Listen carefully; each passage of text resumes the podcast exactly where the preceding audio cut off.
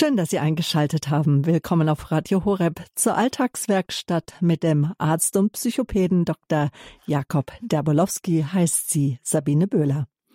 Bei ihm fragen wir heute nach Gesundheit, das höchste Gut?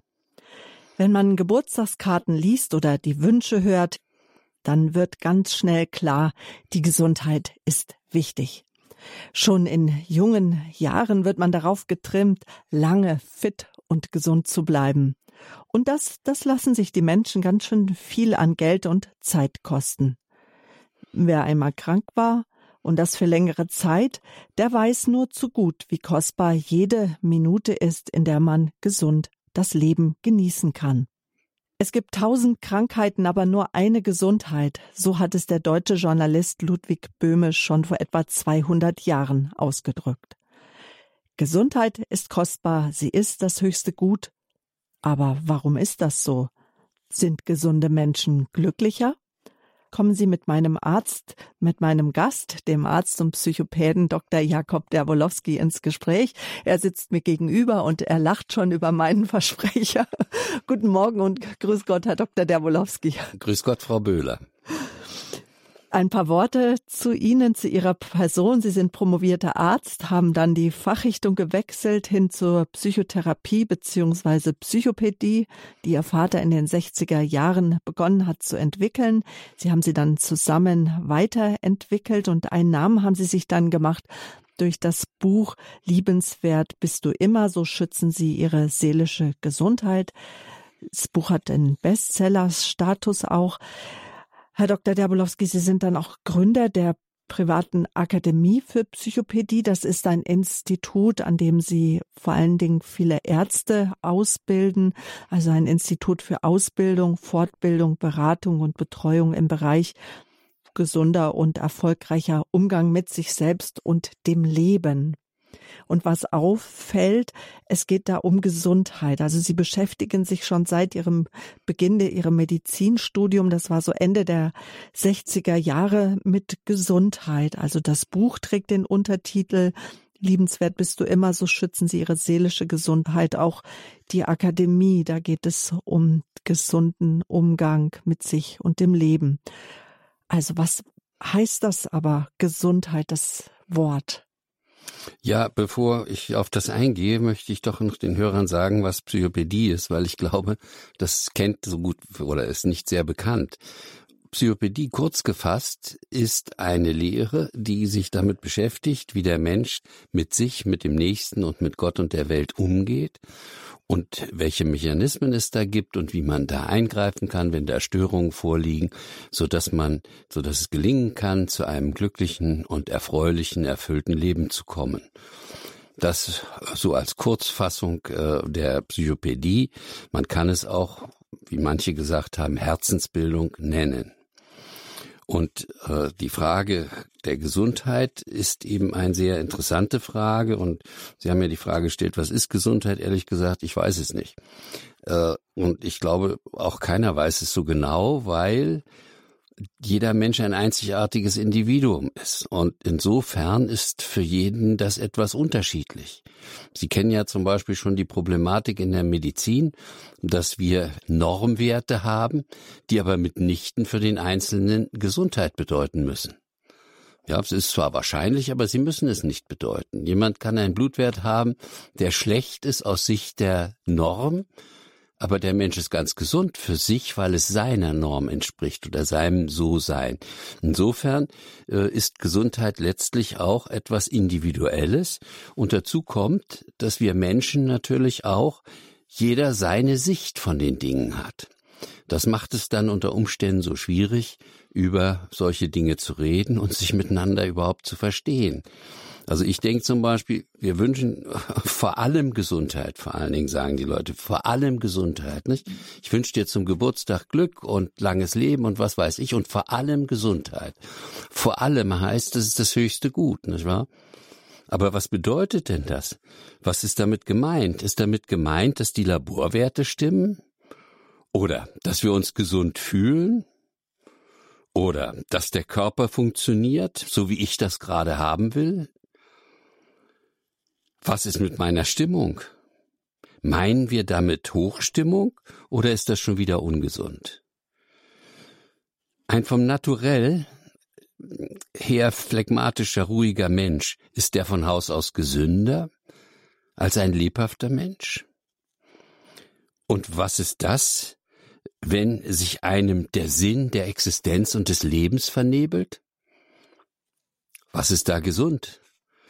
Also viele, viele Fragen, die sich da stellen und wir wollen uns heute in der Alltagswerkstatt, wenn ich das richtig verstanden habe, dieses Werkstück äh, in Angriff nehmen und gucken, ob wir da zu irgend zu Ergebnissen kommen beziehungsweise ein Stück weiterkommen und dann für uns auf jeden Fall die Frage beantworten können, ob Gesundheit das höchste Gut ist. Und in der Alltagswerkstatt arbeiten wir vor allen Dingen auch zusammen mit Ihnen. Deswegen wollen wir jetzt schon auch die Frage in den Raum stellen und auch Sie einladen, liebe Zuhörer. Ja, was heißt das für Sie? Gute Gesundheit, vor allem Gesundheit, wenn Ihnen dieser Wunsch entgegenkommt. Wie wichtig ist die Gesundheit in Ihrem Leben? Und meinen Sie, ob dass man krank trotzdem glücklich sein kann? Oder? Naja, zum Beispiel ist ja noch eine ganz andere Frage im Raum, nicht? Was ist mit Behinderung? Und was ist mit Glück? Wo gehört denn das dann hin? Genau sind. Kann ein Kranker überhaupt gesund sein? Oder auch glücklich und zufrieden kann ein, sein? Kann ein Kranker überhaupt glücklich sein, nicht wahr? Und dann zum Beispiel auch die Frage, wie ist das denn mit Ruhestand? Ist Ruhestand gesund? Mhm. Ja, es sind also enorm viele Fragen und es gibt hier äh, das, was wir vielleicht Ihnen zu Anfang ein bisschen mal klarer machen wollen, wie wir das so sehen, in welche Richtung das geht.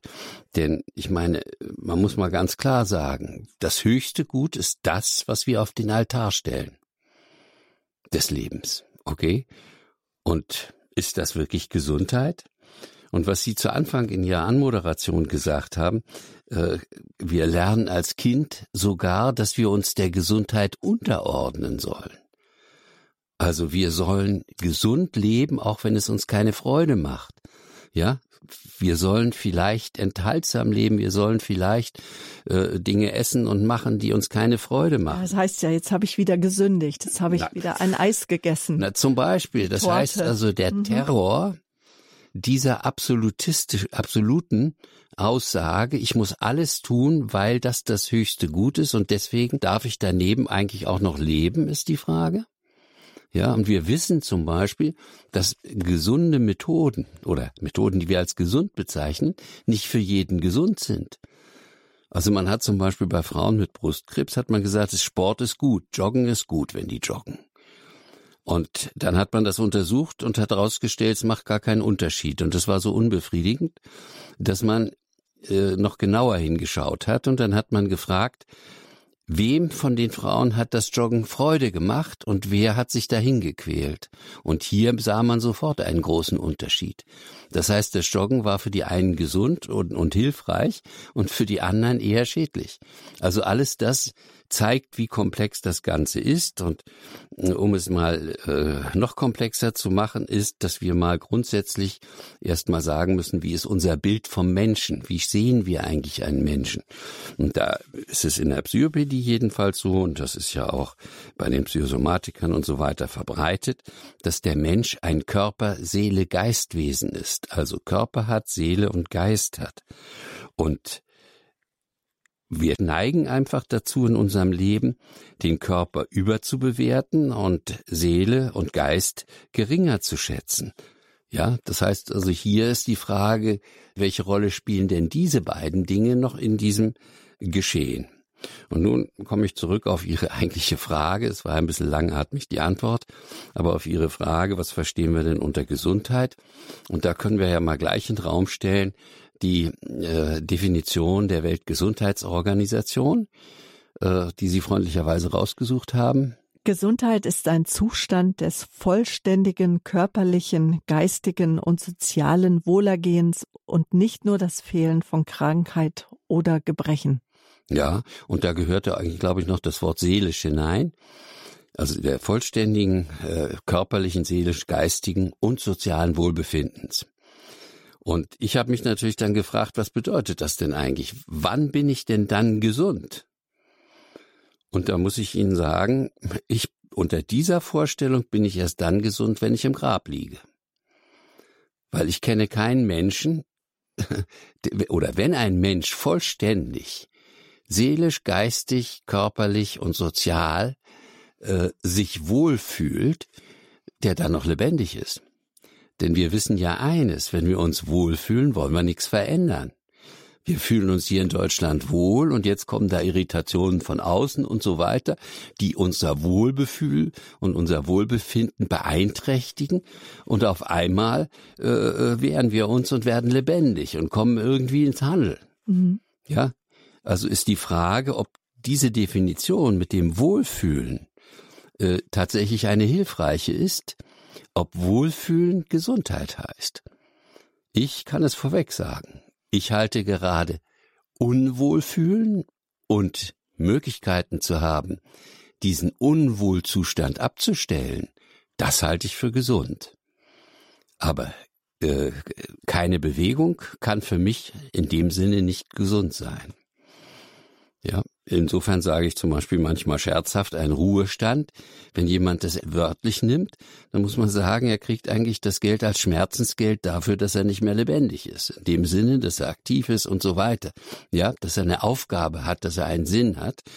Äh, das tun natürlich viele, die im Ruhestand sind, dass sie dann andere Aufgaben nehmen und so weiter und diesem Zustand damit entgehen. Etwas, worüber wir uns auch Gedanken gemacht haben, das ist, dass äh, Menschen, die gesund sind, ja eigentlich viel freier leben können. Das ist äh, absolut, weil wenn Menschen krank sind, dann sind sie gebunden, dann müssen sie Therapien machen, dann müssen sie an die Medikamenteneinnahme denken, dann ja, eigentlich müssen sie das nicht, aber da möchte ich Ihnen doch ganz klar widersprechen. Ich glaube, dass das gar nichts damit zu tun hat.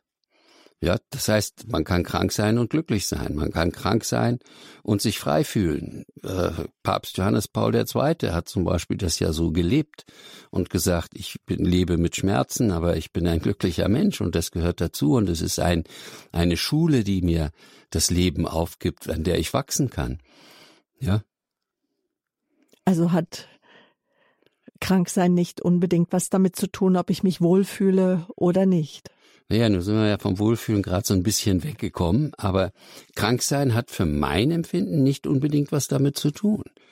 Ja, sondern Krankheit heißt, da sind bestimmte Zustände, die so nicht in Ordnung sind, die mich darauf hinweisen, hier Sorge für Ordnung. Aber es hat mit Glück nichts zu tun. Ich kenne Kranke, die sehr, sehr glücklich sind. Und ich kenne Gesunde, und da gibt es zahlreiche, die kreuzunglücklich sind. Ja, und die sagen, ne? Ja? Also das ist irgendwo, wenn man das verknüpft, da kommt man irgendwo in den Wald. Ja, auf der anderen Seite ist, wenn man die Gesundheit auf den Altar an vorderste Stelle stellt, dann hat, ob man dann noch glücklich sein kann, weil dann muss man ja alles der Gesundheit unterordnen. Auch die Freude, alles. Okay, und das, glaube ich, ist etwas, was ich auch aus eigener Erfahrung und mit eigenen Erkrankungen weiß, dass das eine mit dem anderen eigentlich gar nichts mhm. zu tun hat. Also sind wir da einfach wieder bei der Sichtweise, da sind wir wieder dabei, was wir auf den Altar stellen. Das hat aber nichts damit zu tun, dass ich nicht sagen kann, ich bin krank, es geht mir körperlich nicht gut, ich habe die und die ja. Beschwerden ja. und natürlich wäre mir wohler, ich könnte jetzt diesen Spaziergang mit dir machen und hätte keine Schmerzen. Ja, aber es ist eben nicht so, dass es das höchste Gut ist. Okay, sondern es ist eine Vorstufe. Ich kann also glücklich sein ohne mhm. Äh, Krankheit und mit Krankheit. Das ist nicht das Thema. Natürlich ist es so, wenn ich mich körperlich und so, wenn ich das Gefühl habe, das ist alles in der Ordnung, dann äh, ist es vielleicht ein bisschen leichter glücklich zu sein, aber nicht mal das, glaube ich, unbedingt. Ja. Mich würde jetzt interessieren, was die Hörer dazu sagen. Also, wie wichtig ist Gesundheit in Ihrem Leben? Kann man krank und trotzdem glücklich sein? Sind Sie krank und trotzdem glücklich und zufrieden? Ist Gesundsein gleichbedeutend mit Glück für Sie? Und, und was meinen Sie denn? Was verstehen Sie denn unter Gesundheit? Herr Dr. Derbolowski, wenn wir uns jetzt darüber unterhalten, Gesundheit, das höchste Gut, ein Wunsch, den viele Menschen gerne unterstreichen, dass sie sagen, ja, es stimmt, das ist wirklich was Wichtiges und das wünsche ich mir von ganzem Herzen, gesund zu sein, weil sie damit auch Freiheit und Zufriedenheit verbinden. Ja, vielleicht definieren wir einfach, wie wir Gesundheit verstehen. Und das ist der Punkt, dass wir, also in der äh, Psychopädie haben wir dafür ein Beispiel. Wir stellen uns zum Beispiel die Frage, wann ist ein Organ als gesund zu bezeichnen? Und als Beispiel dafür kann man zum Beispiel das Organ Gebärmutter nehmen. Und da stellt man die Frage, äh, die erste Frage, wenn eine Gebärmutter nicht an der Stelle sitzt, wo sie hingehört, wo sie gedacht ist oder nicht so geformt ist, wie sie gedacht ist und so weiter, ist sie dann gesund? Und dann muss, oder das überhaupt vorhanden ist, und dann stellt man fest, kann sein, muss aber nicht sein, ja? Sie kann gesund sein, muss aber nicht. Aber wenn sie eben nicht da ist oder wenn sie an, einer anderen Stelle sitzt, zum Beispiel auf dem Oberarm oder so, dann würden wir das als nicht gesund bezeichnen. Nun haben wir gesagt, es kann sein, muss aber nicht. Weil wir ja sagen, wie ist denn die Funktion dieses Organs? Was soll es denn tun? Also ich sage nochmal, die erste Stufe ist, dass das anatomisch so ist, wie es gedacht ist. Das ist die erste Frage. Und wenn es so ist, dann kann es gesund sein. Jetzt kommt aber die nächste Frage, welche Aufgabe in dem Gesamtorganismus hat denn dieses Organ? Und da stellen wir zum Beispiel fest, dass die Gebärmutter der geschlechtsreifen Frau äh, die Aufgabe hat, zum Beispiel Schwangerschaft auszutragen und in der Zwischenzeit regelmäßig entsprechend zu menstruieren. Ja, wenn diese Menstruation oder Monatsblutung, wenn diese aber nun mal nach drei Wochen, mal nach drei Monaten irgendwann kommt oder die Blutung mal sehr stark ist oder sehr schwach ist, ist das dann gesund? Und da kommen wir natürlich, kommen wir zur Antwort, wenn wir sagen, nee, das ist nicht gesund, nicht? Das heißt also hier schon die nächste Frage, nämlich die Frage danach, arbeitet das Organ in Beziehung zu dem übergeordneten Ganzen, nämlich dem Gesamtorganismus dieser Frau, dessen Teil es ist. Und jetzt sagen wir, wenn nun diese Menstruation tatsächlich regelgerecht und zu den Zeiten stattfindet, dann können wir sich die Frage wieder stellen, ist das Organ gesund? Und die Antwort lautet, kann sein, muss aber nicht. Ja, wieso? Wird dann die Frage kommen. Na ja, ich kenne zum Beispiel, ich war lange als Gynäkologe tätig, ich kenne eine Reihe von Frauen, die solche Beschwerden haben bei der Menstruation, dass sie zum Beispiel arbeitsunfähig sind während der Zeit. Okay? Und das, was wir dann feststellen, ist, dass sie nicht glücklich sind über ihr Organ und den Kummer, den es ihnen bereitet. Das heißt, ihre Beziehung zu diesem Organ ist eher ablehnend, eher negativ. Okay? Was äh, dies Ganze dann verstärkt, beziehungsweise was dem Ganzen einen Krankheitswert gibt, nämlich dann, wenn man krankgeschrieben wird. Das heißt, der letzte Punkt ist der, und das wissen wir halt, wenn Menschen ein bejahendes Beziehung haben, also zu dem Gesamtorganismus, wenn die Frau eine bejahende Beziehung zu ihrer Gebärmutter und deren Funktion und so weiter hat, dann ist sie nach unserem Verständnis nicht krank und wir brauchen sie nicht krank schreiben. Ich fasse also zusammen, unsere Definition in der Psychopädie lautet, ein Organ ist dann als gesund zu bezeichnen, wenn es als das, wie es gedacht ist, vorhanden ist und wenn es in bejahender Beziehung zu dem Gesamtorganismus, dessen Teil es ist, funktioniert. Das ist die Definition, wie wir sie haben. Und diese Definition können wir natürlich dann auf alles übertragen. Wir können zum Beispiel sagen, äh, äh, wann ist äh, ein Familienmitglied gesund? Nun, wenn es so ist, wie es ist. Ja, erstmal, also ein Junge oder ein Mädchen und so weiter. Und wenn es sich in einer Bezogenheit zu der Familie fühlt, also dazugehörig und so weiter. Und das können Sie alle auch sagen, wenn jemand sich zu einer Familie zugehörig fühlt, findet aber das Ganze ganz blöde und dumm, dann ist es sehr problematisch, das Leben. Also, wenn er jetzt dazu auch noch Ja sagen kann und dies liebevoll bejahend äh, sagt, ich gehöre zu dieser Familie, dann werden Sie mir vermutlich zustimmen, liebe Hörerinnen und Hörer, dass das ein sehr schöner Zustand ist. Und damit begrüße ich jetzt die erste Hörerin. Es ist Irma Hiebel. Sie haben uns aus München angerufen. Guten Morgen. Guten Morgen. Also zu diesem Thema, man kann gesund oder krank glücklich sein. Zufrieden muss man sein. Aber es ist ein Prozess, wenn man gesund war und krank wird, bis man dann diesen neuen Zustand angenommen hat. Und also ich habe ja. ziemliche Mängel, aber ich war totunglücklich. Ja. Aber mit der Zeit habe ich mir das so erarbeitet, dass ich mit dem, was mir geblieben ist, versucht habe auszukommen, es anzunehmen und mich über jeden Handgriff sozusagen, den ich machen kann, zu freuen. Und auf einmal war ich dann echt glücklich.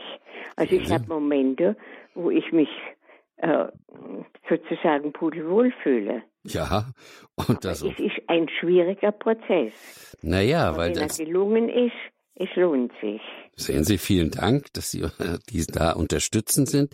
Die Frage ist ja oft, das hören wir eben dann oft, wenn ja. jemand erkrankt oder so und nicht mehr so leben kann, wie er möchte, dann kommt die Frage, warum tut Gott mir das an? Und das ist ja ungerecht, nicht? Und statt zu fragen, wozu tut Gott das? Was soll ich lernen? Was soll ich tun? Ja, zum Beispiel das Annehmen als ein Bestandteil des Lebens, dann werde ich wieder glücklicher. Und noch eine kleine Anmerkung äh, zu Ihrem ersten Satz.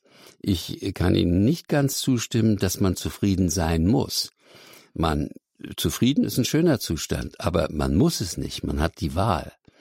Ja, man kann auch sagen, nee, ich möchte unzufrieden leben, weil wenn ich unzufrieden bin, dann werde ich dafür sorgen, dass ich mich in Richtung auf Zufriedenheit entwickle hat man noch eine Aufgabe. Richtig. Ja. Okay. Ja. Vielen Dank für Ihren Kommentar. Ja, das schöne Sprichwort, wer ein Warum zu leben hat, der fragt sich nach dem Wie. Mhm, so ist es. Und das ist also, wenn man Sinn sieht, und das hat mir auch geholfen, also da muss man alles annehmen und dann hilft einem vieles und am Ende habe ich doch einen Zustand erreicht, dass ich, ich habe schon mal einen Durchhänger. Naja, das ist doch menschlich, doch ganz normal insgesamt sagen kann von mir, ich fühle mich wohl. Also wenn ich das so zusammenfasse, sagen Sie, für Sie hat die Gesundheit nicht denselben Stellenwert wie ich sehe einen Sinn in meinem Leben. Das ist wichtiger. Nicht, nicht mehr. Ja, naja, ich sag, Sie sind dazu gekommen, dass Sie sagen, ja. einen Sinn zu haben, das ist eigentlich wichtiger als gesund zu sein. Dankeschön. Bitte. Danke für Ihren Anruf. Danke. Schön, dass Sie eingeschaltet haben in der Alltagswerkstatt hier bei Radio Horeb. Heute geht es um Gesundheit, das höchste Gut. Aufhänger für dieses Werkstück Gesundheit war, dass ähm, wir uns vor ein paar Monaten darüber unterhalten haben, dass man zum Geburtstag gerne gesagt bekommt und ich wünsche dir hauptsächlich, dass du gesund bleibst. Hauptsache gesund, dass das das wichtigste Gut ist. Und wir hinterfragen das heute mal ein Stück weit auch zusammen mit Ihnen, liebe Zuhörer. Wir wollen gleich weiter sprechen. Ähm, Gesundheit das höchste Gut? Wenn ja, warum es das höchste Gut ist und wenn nein, was ist dann das höchste Gut? Also bleiben Sie dran hier in der Alltagswerkstatt.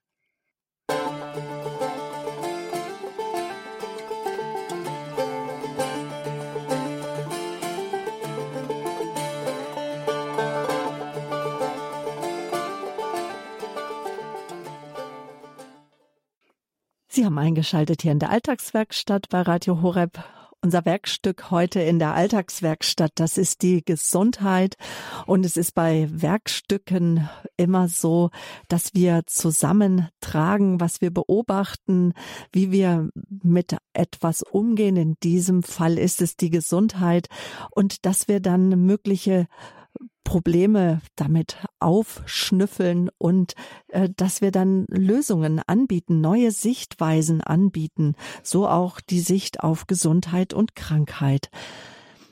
Mein Gast ist der Psychopäde und Arzt Dr. Jakob Derbolowski und angerufen hat Frau Keller aus dem Schongau. Herzlich willkommen, guten Morgen. Morgen. Ja, ich wollte nur darauf hinweisen, wie oft sprach Jesus, Friede sei mit euch. Ist denn der Friede nicht noch wichtiger als die Gesundheit? Kann ich in Frieden leben? Mhm. Wissen Sie, der ja, Familienfrieden. Ja. Die Frau vorher hat auch gesagt, sie findet Zufriedenheit auch mit ihrer Krankheit. Ich glaube, dass der Friede in der Familie, der Seelenfrieden nach der Beichte und in der Welt äh, mehr, noch mehr Wert hat als die Gesundheit. Ja. Sie weisen auf etwas Wichtiges hin, nämlich darauf, dass es eine Hierarchie der Wichtigkeiten gibt. Gesundheit ist sicher etwas Wichtiges im Leben, aber ist es das Wichtigste? Und die Frage würde ich jetzt gleich zu Ihrem Kommentar sagen, ist denn Frieden das Wichtigste? Ja, Frieden? weil Jesus eben den so oft erwähnt hat. Das ist schon richtig. Das ist mir fast wichtiger, weil weil wenn die die Ängste und die Sorgen, wo, äh, wo man jetzt ja. den Mächtigen hat, sogenannten Mächtigen dieser Welt, mhm. da beunruhigt mich schon sehr. Ja, wenn ich jetzt fragen würde nach dem Satz, den Sie gesagt haben, was ist denn wichtiger, der Jesus oder der Frieden?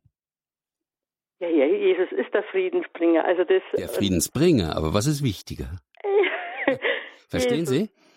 Ist mir der Wichtigere. Äh, der, der, bringt uns ja das Gute. Sehen Sie, und wenn Sie jetzt sagen, das ist Ihnen der Wichtigere, dann ist Frieden in der Hierarchie vielleicht oben hoch angesiedelt, aber es ist mitnichten das Wichtigste. Okay? Und ich habe bei Frieden auch immer so ein gewisses Problem. Natürlich wollen wir Frieden anstreben. Wenn wir Frieden haben, erstarrt aber das Weiterlernen. Frieden ist ein Ruhezustand. Und da kommt dann nicht so sehr die Entwicklung. Und ich glaube, wir sind hier auf der Erde, weil wir uns auch entwickeln sollen. Also zu viel, ich meine jetzt nicht kriegerische Handlungen im Sinne, dass ein Volk gegen das andere Krieg führt, aber ja. Äh, nur Frieden, wissen Sie, wenn Sie eine Familie haben und Sie sagen, bei denen ist immer Frieden. Ja, es gibt's ja nicht. Stimmt. Das ist langweilig. das haben wir ja nicht. Nee, es wäre auch langweilig, wenn es. Ja, ja. Verstehen Sie? Und dann kommt plötzlich so ein Ärger auf und so weiter und auf einmal bemüht man sich wieder, interessiert sich wieder für seinen Partner, den man schon 40 Jahre kennt, ja, oder zu kennen glaubt. Und dahin ist erstmal der Friede, aber jetzt strebt man es wieder an. Nicht wahr? Aber ich möchte nur darauf hinweisen, dass Sie selber gesagt haben, es gibt Wichtigeres als den Frieden. Nein, nein ja, Jesus. Eben, ich habe aber eben. auch gesagt, es gibt Wichtigeres als die Gesundheit. Das war jetzt das mein ist genau dem. Ja, das finde ich auch gut. Deswegen haben Sie genau darauf hingewiesen, dass es unter dieser einen Instanz natürlich eine Reihe von Wichtigkeiten im Leben gibt. Man kann natürlich auch sagen, es ist wichtig im Leben, dass man isst und dass man atmet. Mhm. Ja, so haben wir eine Hierarchie, was ist wie wichtig. Und dass wir körperlich gesund sind oder überhaupt gesund sind, so wie ich es versucht habe zu definieren, das ist natürlich auch wichtig. Wir sollen ja nicht Schindluder mit uns treiben. Wir sollen ja nicht unachtsam mit uns umgehen und so weiter. Also wichtig ist das auch. Und dass wir nach Frieden streben, ist auch sehr wichtig. Ja. Aber nicht das Wichtigste. Gut. Okay. Nach der Definition des Psychopäden Dr. Jakob Derwolowski. Dankeschön, Frau Keller, für Ihren Anruf. Und ähm, mir fiel sofort wieder Ihre Definition aus der Psychopädie von äh, Gesundheit ein. Was ist gesund? Wenn ich etwas annehmen kann, ähm, das so ist, wie es ist, nämlich Sie haben es auf ein Organ bezogen oder auf die Familie, wenn ich mich zugehörig fühle, wenn es sich zugehörig fühlt, wenn es zugehörig ist und dann eben die Beziehung zum großen Ganzen. Und ja. wenn es um Beziehung geht, da geht es doch auch viel um Frieden, dass ich im Frieden bin in der Beziehung. Ja, eine Beziehung, die friedlich ist, da geht ja kein Leben mehr, nicht? Da sitzt man dann abends am Kamin und keiner redet und keiner bewegt Aber sich. Kann man sich nicht auch friedlich auseinandersetzen? Nein. Eine Diskussion ist ja immer nicht friedlich, sondern da werden Meinungen gegeneinander gestellt und dann wird diskutiert, ob man am Wochenende dahin fährt oder dahin fährt. Das ist doch nicht Frieden. Frieden heißt, das Wochenende kommt und wir sind zufrieden. Wir haben Frieden und wir machen gar nichts. Okay? Und wenn Sie das sagten, äh, dass ich mich dazugehörig fühle, sehen Sie, das ist ein Punkt. Ich kann mich zu etwas dazugehörig fühlen, aber trotzdem dieses dazugehörig sein ablehnen.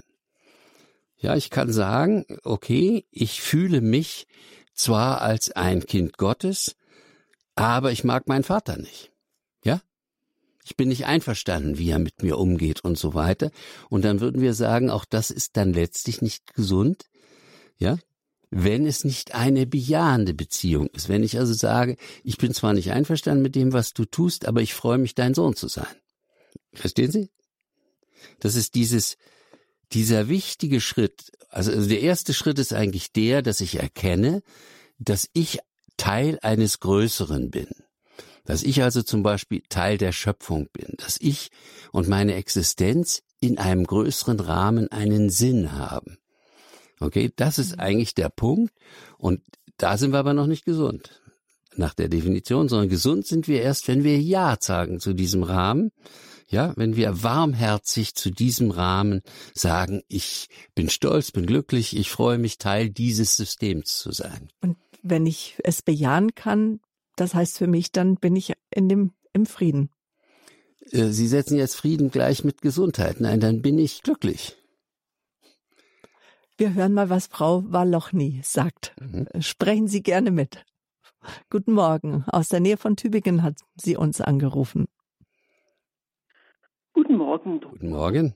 Herr Werbolowski. Mhm. Ich habe jetzt eine Weile Ihre, Ihre Diskussion mit angehört und hier ging es gerade um den Frieden. Und das ist bei mir auch die größere Krankheit, die, der Friedensverlust. Ich habe zwar körperliche äh, Einschränkungen, bin auch älter, bin 79, habe äh, verengte Spinalkanal und daher mhm. große Probleme beim mhm. Gehen. Mhm. Aber das größere, das größere Problem ist für mich, das viel größere, dass ich mit meiner Schwester im Unfrieden lebe. Mhm. Und das kam, ich war vor den Kopf gestoßen. Ich war bei ihr und habe ihr erzählt, dass ich, äh, ja, das ging um ein Grundstück. Und ich sage, hast du auch ein Schreiben bekommen, dass dieses ein bestimmtes Grundstück von ihr in die Bauvor, äh, mhm. Bauvorhaben äh, hineingenommen wird? Und dann hat die getobt und geschrien und ich bin die Erbschleicherin und mhm. also furchtbar, ja. es war so furchtbar. Ich bin ja.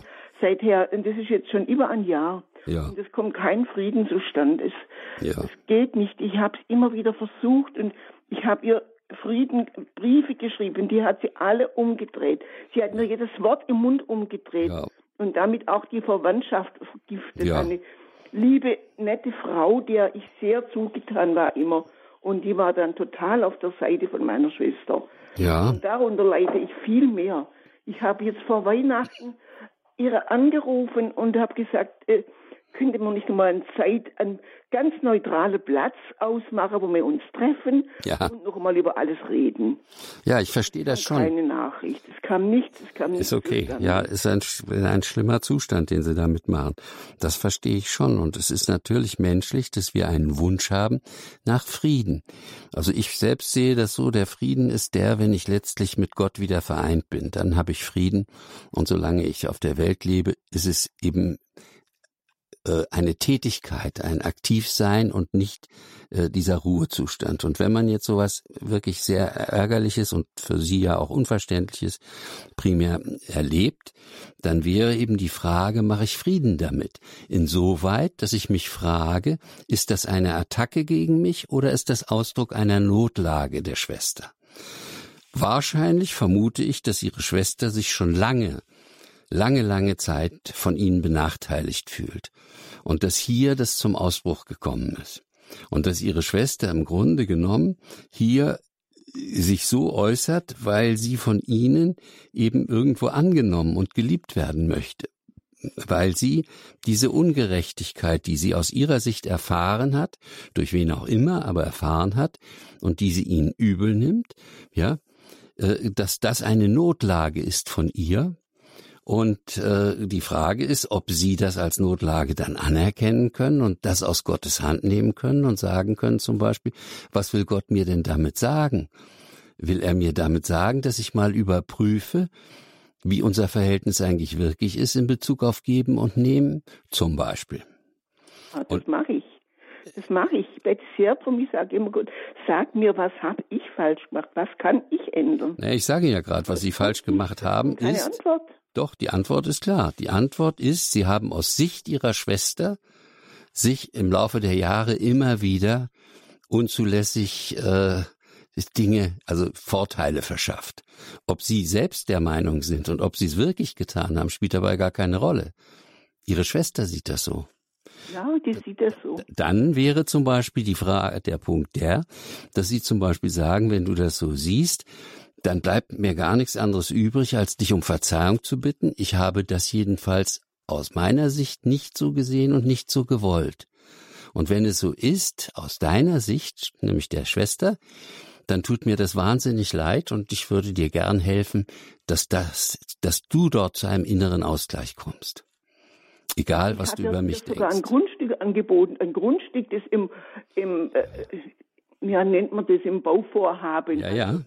Ja, dass der drin Also war. die Frage Das ist, ob es wirklich ums Materielle geht oder um ja, das Wollte Innerliche. sie nicht. Das wollte sie nicht. Sie war schon so sehr beleidigt. Ja, das ist ja genau das. Und das, was ich gerade gesagt habe, ist, Sie können machen, was Sie wollen, wenn Sie nicht mit dem Beleidigtsein umgehen oder wenn Sie nicht mit dem Gefühl umgehen, ungerecht behandelt zu werden, die, das Sie ja nun aus Ihrer Sicht gar nicht so sehen. Aber die Schwester sieht das so.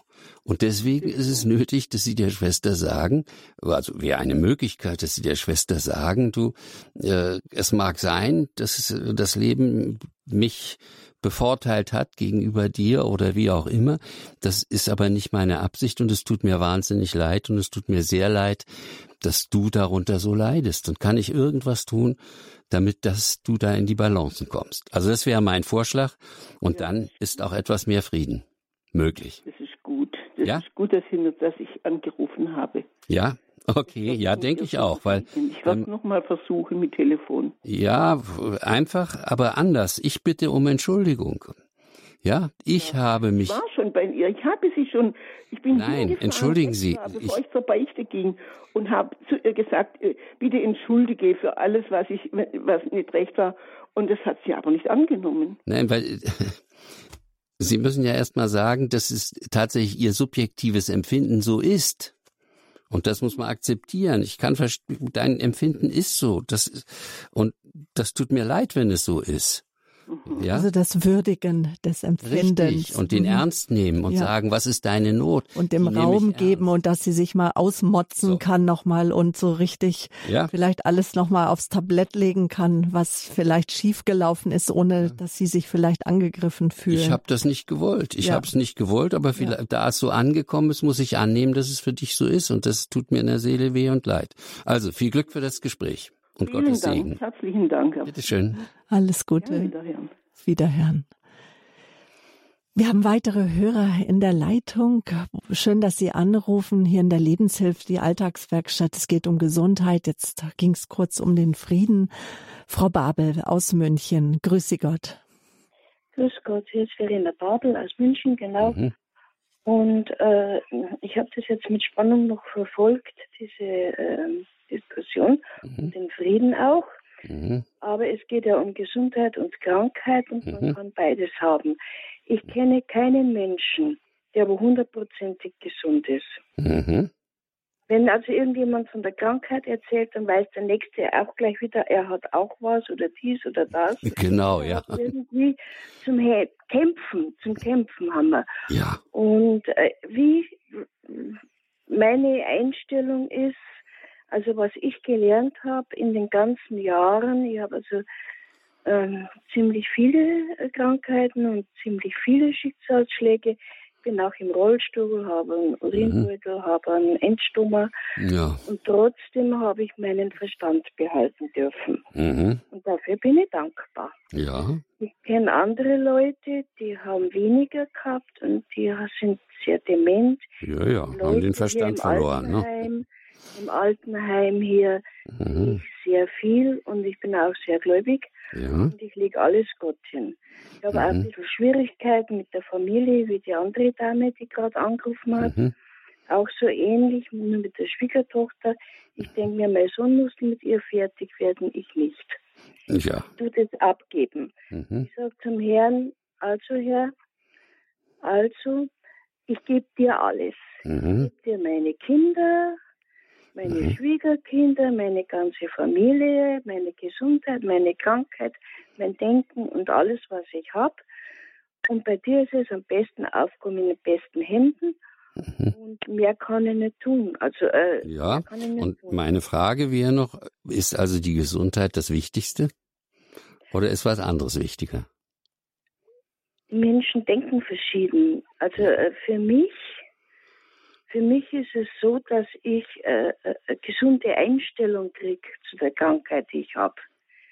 Also, ja. Dass ich äh, gut damit wie, umgehen kann. Und wie haben das Sie die auch bekommen? Ein Zeugnis für andere. Und wie haben Sie die bekommen? Äh, ich war mal in der Situation, ich, kon, ich kann ja gar nichts machen.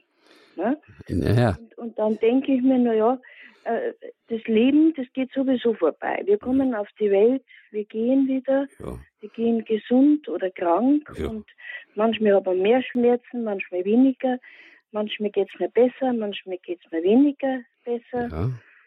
Aber, Aber schauen Sie. Äh, die Dankbarkeit ist wichtig, also dass man für das und dass man Sinn dahinter sieht, dass man weiß, bei Gott gibt es keinen Fehler. Also, äh, Aha, sehen Sie. Das heißt, was ist also das Wichtigere, das Wichtigste?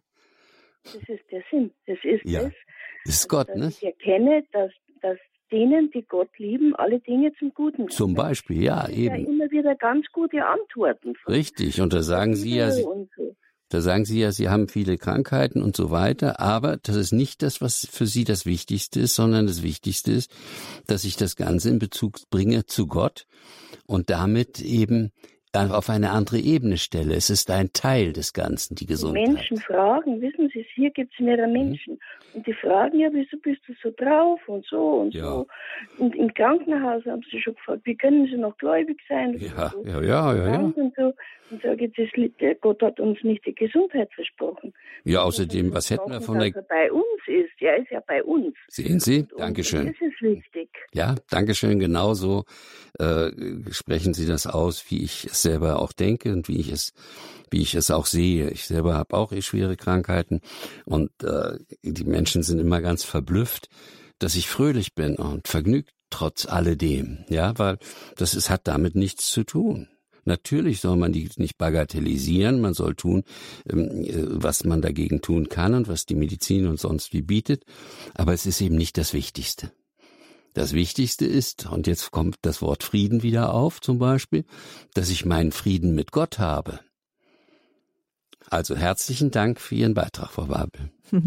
Dankeschön, Frau Babel, für Ihren Anruf. Alles Gute für Sie weiterhin. Gottes Kraft und Segen von Herzen.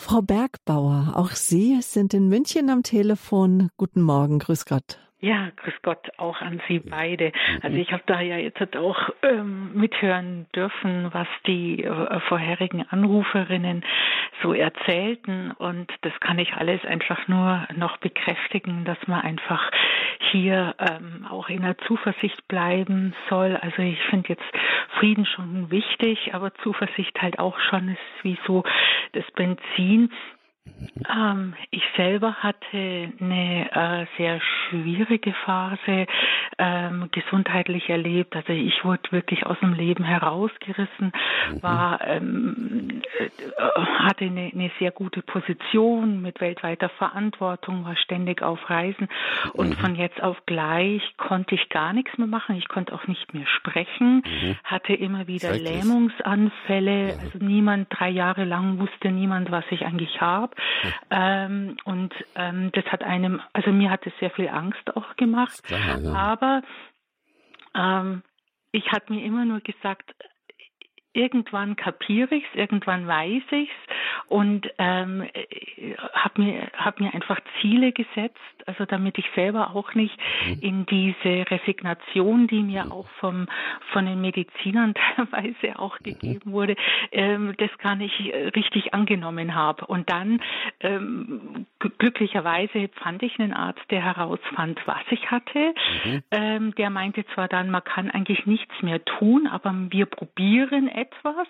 Mhm. Ähm, und dann hatte ich einfach mir immer nur vorgestellt, ähm, dass das auf jeden Fall sehr gut wirken wird. Ja? ja, ja. also dass die Nebenwirkungen sind ganz unwichtig, weil diese Wirkung, die ist das Wichtigste. Also mhm. es ging sehr auch um dieses Thema Visualisierung. Ähm, und ähm, auch, also da ging es, also viele, viele Therapien wurden da durchgeführt und dann hatte ich mir auch immer vorgestellt, dass der Herrgott so Engel in mich hineinschickt mhm. und äh, all diese Gifte und all das, ja. was quasi ähm, falsch läuft, dass die da richtig ja. da an mir arbeiten.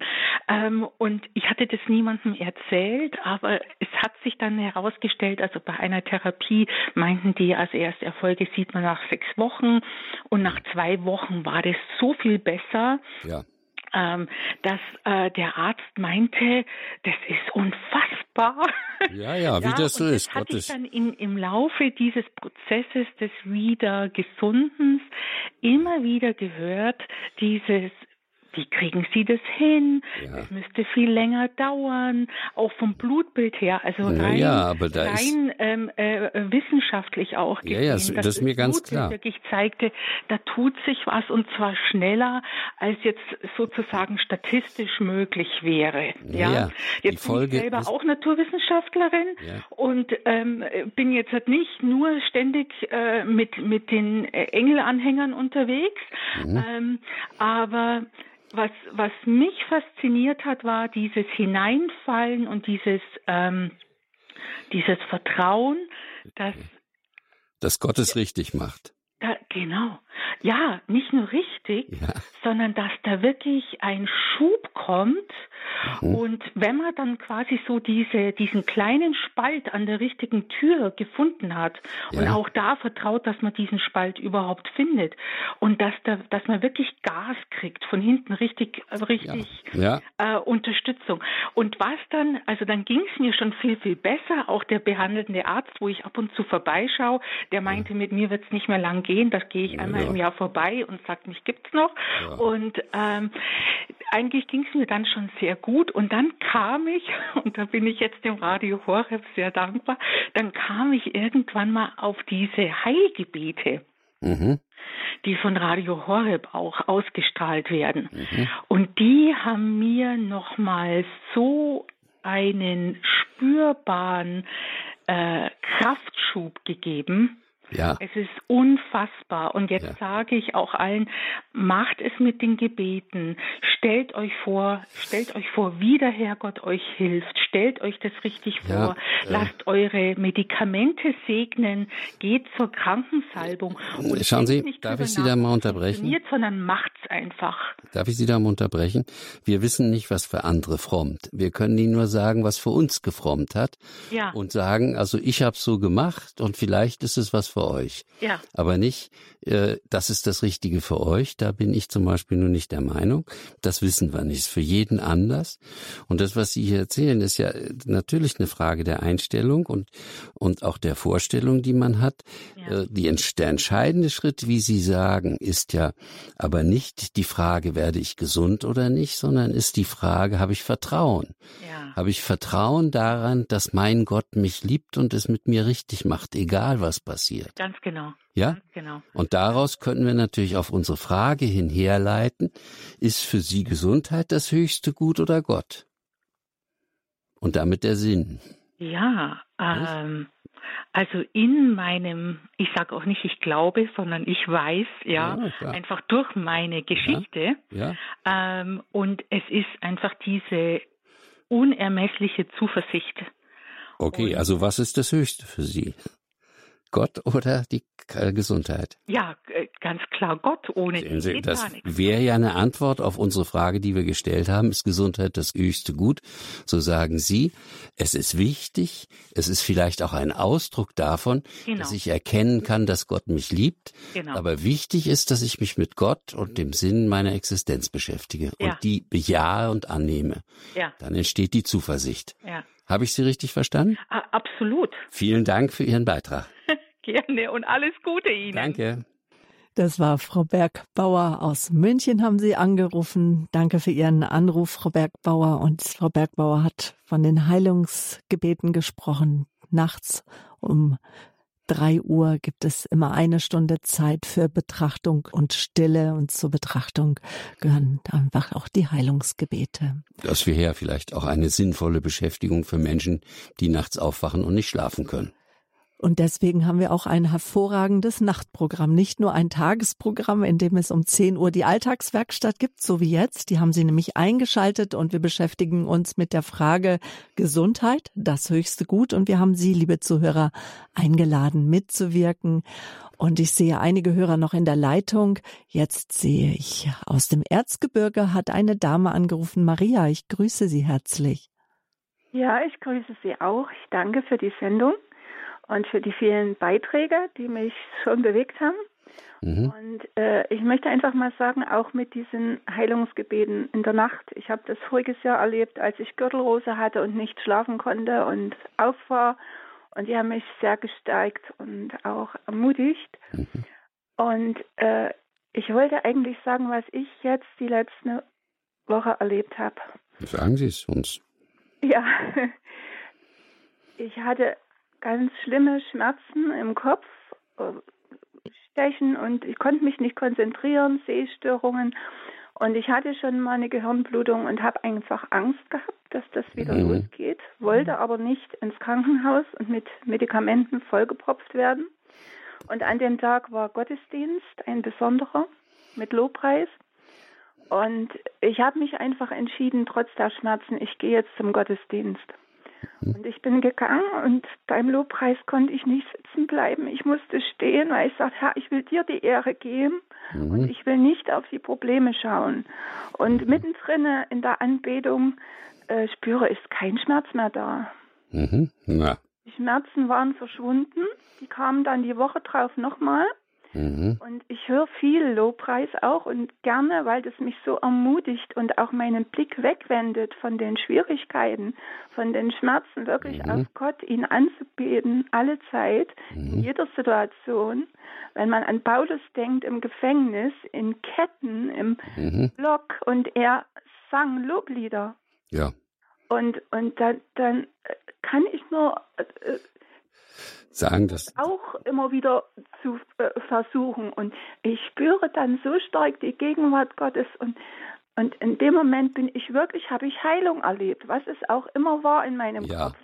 Richtig, die Frage, die verschwunden und ich ja, bin Gott so dankbar. Die Frage ist eben, was dann Heilung macht. Das wird dann noch ein neues Thema. Aber erstmal ganz herzlichen Dank für Ihren Beitrag. Ja, danke schön, Frau Maria aus dem Erzgebirge. Haben Sie uns angerufen und sie hat das gemacht, was auch wir schon mit anderen Hörern herausgearbeitet haben. Was ist das höchste Gut? Die Beziehung, ja, zu Gott hin, zu Gott, unserem Schöpfer. Naja, die Beziehung zu dem übergeordneten Ganzen. Wenn ich mich als Bestandteil der Schöpfung sehe und damit eben äh, als das übergeordnete System Gott sehe, dann geht es natürlich in erster Linie darum, dass ich hier eine, Beja also eine Beziehung habe, ist das Erste. Das haben ja viele noch. Ne? Also paar haben es nicht, viele haben es. Und wenn sie es haben, haben es aber viele nicht in einer bejahenden Weise, sondern in der, in der kriegerischen Weise, in der Weise, dass sie damit nicht zufrieden sind, dass sie das nicht gut finden und so weiter und, und das nicht annehmen können, um daraus was wachsen zu lassen. Frau Fechner, aus Heidelberg haben Sie uns angerufen. Guten Morgen. Schön, dass wir Sie am Telefon haben. Ja, hallo, ihr beiden. Hm. Ich äh, habe hier so ein kleines Inklusionsprojekt mit behinderten Menschen, mhm. Flüchtlingen, mhm, mhm. ja, Multikulti. Toll, ja. Und bin selber Mutter von vier Kindern. Mhm. Und ein äh, Sohn ist jetzt 24. Und darum rufe ich an, weil es geht um Glück, Gesundheit, Seele und so weiter, Körper. Mhm. Der Ole hat mit einem Jahr, haben wir eine falsche Diagnose gekriegt. Der Ole wurde operiert. Mhm. Hauptschlagader angezapft am Köpfchen, Gehirnbluten, künstliches mhm. Koma und so weiter und so fort. 2009 ist er nochmal zusammengebrochen, vorher vier Jahre ins Krankenhaus ja. gefahren, nichts gefunden, wieder zusammengebrochen, vereiterte Niere rechts und links, 20 Nierensteine und das Entschuldigung, können Sie das ein bisschen verkürzen, weil wir so wenig. Kommt das Gute, ja. Mhm. Ich bring's gleich auf den Punkt. Ja. Das ist ein Freudemensch. Ja. Der ist körperlich so krank. Ja. Der ist weniger in dem Verstand sondern in seiner Intuition. Ich, und der sorgt für sich. Ja, sehen Sie. Da braucht man gar nicht mit dem zu reden. Der hat in Würde die Liebe zu sich selber. Mhm. Und er macht das, was für ihn gut ist. Da kann ich reden wie ein Buch, das macht er nicht. Mhm. Äh, und wenn Menschen kommen, die seelisch, äh, sage ich mal, nicht ganz so die Fröhlichkeit haben, ja, und steckt er sie an. ja so eine Freude rüber. Ja, ja, ja. Dass die so gerne zu ihm kommen. Mhm. Und das ist einfach, ja, das ist einfach ein Geschenk. Ja, es ist sehr wichtig, was, was Sie sagen, nämlich, dass eben, es ist ja, wenn man mit einer Behinderung zum Beispiel auf die Welt kommt oder eine Behinderung irgendwo erfährt, heißt es ja deswegen nicht, dass man nicht glücklich sein kann. Ganz im Gegenteil, viele sind dann können Menschen so glücklich sein wie hier ihr Ole, glaube ich, nicht, heißt der? Ja, ja. ja. Also ich, ich wollte halt damit sagen, dass, oder ich gehe mal von mir aus, von mir. Mhm. Oft macht man sich viele Gedanken, man macht sich viele Sorgen, ja, ja. die teilweise unnötig sind. Mhm. Weil wenn man sich in dem Ganzen geborgen fühlt, mhm. ja, wenn man Kind Gottes sich fühlt, Mhm. dann fügt sich das irgendwann und irgendwie, wenn man es auch zum Zeitpunkt nicht versteht und denkt, ich kann nicht mehr weiter. Ja. Äh, Genau so. da haben diese Menschen wie Ole es einfacher, weil die weniger im Kopf sind, sage ich mal. Es ist unter Umständen tatsächlich so, dass man sagen kann, die denken nicht so viel und damit haben sie es leichter, ja. Ja, Okay. Herzlichen Dank für Ihren Beitrag. danke. Auch. Dankeschön. Alles Gute Tschüss. für Sie und weiterhin auch für Ole. Gottes Kraft und Segen. Ade. Dankeschön, danke. Ja, Vielleicht noch ein Punkt dazu zum Nachdenken. Wenn äh, Gesundheit das Höchste ist, dann kann man eben einfach auch nicht darüber diskutieren. Man kann, da muss dann sagen, wenn es das Höchste ist, dann muss man auch alles dem unterwerfen und alles dem unterstellen.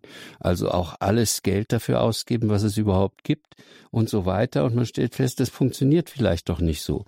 Aber wir haben ja, und das hat äh, Manfred Lütz schon 2004 sehr gesagt, je mehr wir unseren Glauben, unsere Religion verlieren, äh, wir setzen an die Stelle die Gesundheit und bauen dann keine Kirchen mehr, sondern Gesundheits- und Wellness-Tempel, wo wir uns dann wohlfühlen. Also die Frage, wofür eigentlich geben wir mehr Zeit, mehr Geld und mehr Energie aus? Für das höchste Gut am Wich wäre ja wichtig. Aber es ist eben nicht Gesundheit, nicht? Das ist so und entscheidend. die Frage ist halt auch, wenn wir fragen, Gesundheit das höchste Gut, wollen wir die Gesundheit als das höchste Gut sehen? Dann würden wir sie an die Stelle Gottes setzen. Und da kann man natürlich die Frage stellen, ist es das, was uns wirklich befriedigt, oder ist es so, wenn wir es dahin stellen, dass das ein unersättlicher Moloch wird, dem wir alles aufopfern müssen und so weiter. Und bin ich da nicht unbedingt der Meinung. Das heißt, ich bin durchaus der Meinung, dass man diese Frage anders beantworten kann. Und dass, wenn man jetzt diese äh, Gesundheitsdefinition nimmt, wie ich sie Ihnen vorgeschlagen habe, nämlich, äh, dass wir Menschen als Menschen da sind und dass wir funktionieren in Bezogenheit auf unseren Schöpfer, auf das Ganze, dessen Teil wir sind und dass das Wichtigste und Höchste im Leben ist, was wir mit Gesundheit meinen, dass wir diese Beziehung warmherzig gestalten, dass wir ein liebevolles Verhältnis zu unserem Gott haben, ein angenommen Sein. Das äh, wäre für mich das höchste Bestreben. Äh, und wenn jemand sagt, ich wünsche dir Gesundheit und ich sage dann, meinen Sie das damit, dann kann ich es annehmen. Ja, als das vor allem. Aber ansonsten ist es eben in der Hierarchie ein Punkt darunter. Ich stelle mir das so vor wie so ein Puzzle. Also Puzzle zum Beispiel, das ist ein Rahmen und der Rahmen ist Gott. Und wir und alles und Gesundheit sind Teile in diesem Puzzle und sie ordnen sich dann nach dem Rahmen. Der Rahmen gibt ihnen den, die Stelle, wo sie sind und wo sie hingehören, wo sie hinpassen. Und so sortieren wir dann das ganze Bild. Also vielleicht gelingt es uns ja nun auch in unserer Zeit, uns wieder etwas abzuwenden äh, davon, äh, dass wir Gott nicht an der ersten Stelle haben äh, und für so wichtig nehmen. In den Sprüchen ist zu lesen, in Sprüche 3, mit ganzem Herzen vertraut auf den Herrn, das ist heilsam für deine Gesundheit und erfrischt deine Glieder.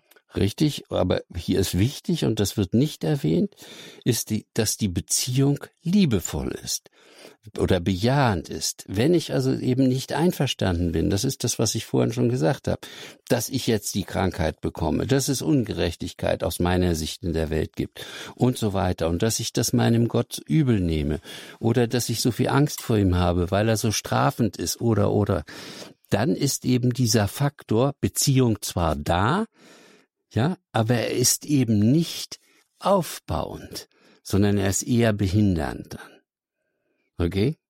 Wie ich das in meinem Beispiel von der Gebärmutter ja deutlich zu machen versucht habe, wenn also diese Ablehnung da ist, dann ist zwar die Beziehung da, aber es ist eben nicht gesund. Und darüber zu sprechen, ob die Beziehung liebevoll ist oder ob da was dazwischen steht, da habe ich das Gefühl, Herr Dr. Derbolowski, das wäre nochmal eine halbe Stunde, Stunde wert, darüber zu reden, weil das jeder für sich anders definiert, weil da geht's auch um das Gottesbild und ja. die Gottesbeziehung, wie ich die Beziehung lebe, ja, genau. Was ich wahrnehme von Gott, hatten wir ja auch das Gespräch der Schwestern, wo die eine ja. Schwester sich schon bemüht ja. hat und die andere ja. sich nicht verstanden gefühlt hat. Weil sie nicht den Kanal der Schwester bisher getroffen hat. Ne? Und haben wir den Kanal auch zu Gott hin? Und wie ist der Kanal? Naja, deswegen nehme ich nicht so gern das Wort äh, liebevolle Beziehung, sondern ich sage bejahend. Ja, ich sage Ja dazu, das finde ich in Ordnung, das finde ich gut ja, dem stimme ich zu. Das macht es vielleicht einfacher und deutlicher. Weil wenn man sagt, eine liebende Beziehung, ja, da kann man sich alles Mögliche darunter vorstellen. Und in einer bejahenden Beziehung darf man ja auch ruhig ringen ja. und darf Fragen haben und darf immer wieder, das hat auch eine Hörerin schon gesagt, auch das Sakrament der Beichte, wo ich es immer wieder auch um diese Beziehung geht, dass ich in das Ja komme, in die Beziehung auch zu Gott, zu meinen Mitmenschen und zu mir selber. Ja, wir sollen ja eben auch eine Meinung haben und die dürfen wir auch vertreten. Wir dürfen auch eine andere Meinung haben, als Gott sie hat. Nur die Frage ist, was machen wir am Ende daraus? Bestehen wir auf unserer Meinung oder fügen wir uns den Worten des Meisters und schließen uns dem an und sind froh und dankbar dafür? Und ich meine, ich glaube, wir sind am Ende der Sendung. Äh, ich meine, ich kann allen Hörerinnen und Hörern nur wünschen, dass sie diesen Bereich pflegen und dass sie sich um diesen Bereich kümmern und diesen in die Ordnung bringen, dann fügen sich die in der Hierarchie darunter liegenden Punkte wie Frieden und Gesundheit äh, auf eine wundersame Weise manchmal, wie wir das ja auch von Hörern gehört haben. Also mit diesem Wunsch möchte ich mich verabschieden und hoffe, wünsche und hoffe mir und Ihnen und allen, dass der Geist Gottes Sie stärken möge. Dankeschön, Herr Dr. Derbolowski. Auch ein ganz herzliches Dankeschön an Sie, liebe Hörerinnen und Hörer, für Ihre Anrufe, für Ihr Mitmachen, für Ihr Dabeisein. Haben Sie Fragen? Möchten Sie noch mal genau wissen, wie auch das Buch heißt, das er zusammen mit seinem Vater geschrieben hat? Liebenswert bist du immer, so schützen Sie Ihre seelische Gesundheit. Wir haben ja auch über die Psychopädie gesprochen. Es gibt zahlreiche Einführungsseminare. Klicken Sie dazu ins Internet auf horeb.org, gehen dort in die Rubrik Programm auf Lebenshilfe oder rufen meine Kollegen vom Hörerservice an. Die Nummer 08328 921 110. Wir beantworten Ihnen gerne jede Frage im Hörerservice, auch wie Sie uns unterstützen können, denn wir leben zu 100 Prozent durch Ihre finanzielle Unterstützung. Nur die macht auch Sendungen wie diese möglich. Vergelt's Gott für jede Gabe, für Ihr Gebet. Diese Sendung kann wie alle anderen Sendungen auch im Podcast nachgehört werden, nehmen Sie gerne unsere Mediathek in Anspruch. Damit geht die Lebenshilfe zu Ende. Ihre Sabine Böhler.